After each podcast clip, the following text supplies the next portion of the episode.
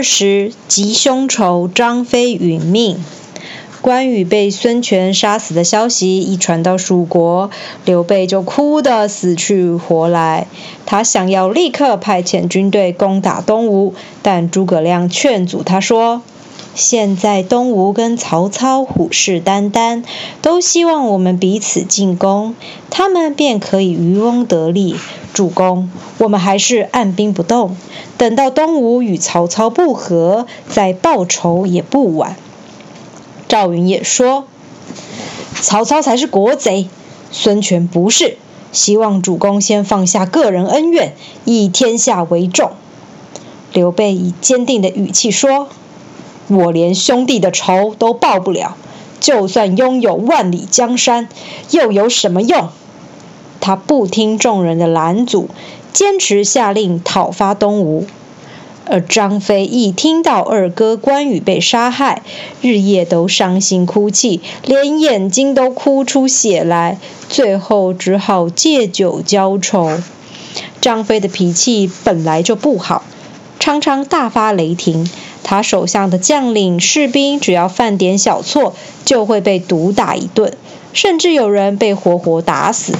现在关羽死了，张飞更是暴躁。为了报关羽之仇，张飞传达命令，要求部下在三天之内做好全军的白色旗帜与白色盔甲，要大家带孝出征。眼看三天的期限到了，部下们却无法如期完成白旗白甲，负责的士兵便遭受到张飞的鞭打。士兵们跪着求张飞说：“这么多的白旗白甲，我们很难在短时间内完成，请将军宽限一些时间。”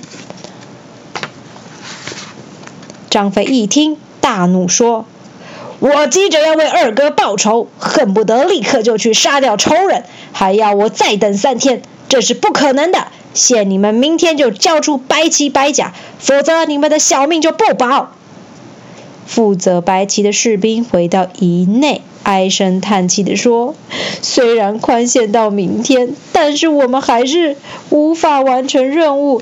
依照将军的火爆脾气，我们难逃一死啊！”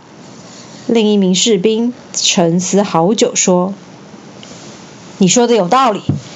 与其让将军来杀我们，不如我们先杀了他。就这么办吧。”当天晚上，张飞又喝得酩酊大醉，两名士兵便手持利刃，悄悄走进张飞的营帐。来到张飞床头一看，他们吓了一大跳。只见张飞眼睛睁得大大的，好像还醒着。原来呀，张飞睡觉的时候从不合上眼睛。等听到张飞的打呼声，两人才放心下来。他们拔出刀子，使尽全力朝张飞的肚子猛刺。张飞发出一声凄厉的惨叫，便在营帐中被杀死了。两人接着砍下张飞的头颅，带着一些亲信，连夜飞奔到东吴。这时，刘备正在军营里处理事情。突然感到心神不宁，有人来禀报：张飞将军被叛变的士兵砍下脑袋，凶手带着他的人头投奔东吴去了。刘备一听，犹如晴天霹雳，当场昏过去。众人连忙抢救，过了一会儿，刘备才醒过来。刘备嚎啕大哭说：“两个义结金兰的兄弟都已经死了，我……”还能一个人独活吗？赵云看见刘备悲痛欲绝，便劝刘备说：“主公一定要好好保重身体，才能够帮关张两位将军报仇啊！”刘备这才勉强振作精神，下令军队全力朝东吴进攻。孙权一听到刘备大军倾巢而来，内心感到惶恐不安。立刻派遣使者去劝说刘备，希望双方重修旧好，共同努力消灭曹魏。一想到两位情同手足的兄弟全部丧命在东吴的手中，对刘备而言，这样的血海深仇怎肯不报呢？于是他毅然决然拒绝了孙权的求和。蜀国军队一开始气势如虹，把东吴军队杀得溃不成军。孙权看见刘备连连获胜，内心更是害怕。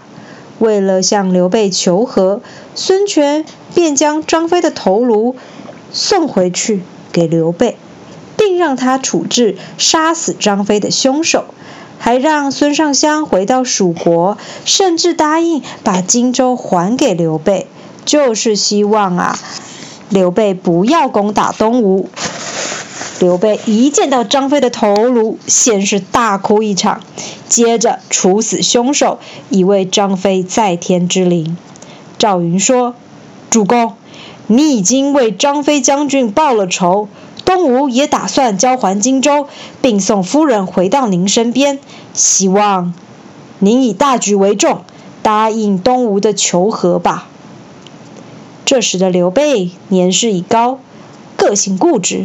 根本听不进众人劝告，大声呵斥：“孙权是我最大的仇人，杀了我两位兄弟，此仇不报，此仇不共戴天，我绝不可能再跟东吴结盟。”回到东吴的孙尚香听说刘备来进攻自己的国家，而孙权的求和又被刘备拒绝，内心感到非常痛苦。吴国太来安慰孙尚香，孙尚香说：“母亲大人，我好痛苦啊！一边是我的兄长，一边是我的夫君，两边都让我左右为难。为什么我要承受这样的命运呢？”说完，孙尚香就抱着母亲，两人痛哭失声。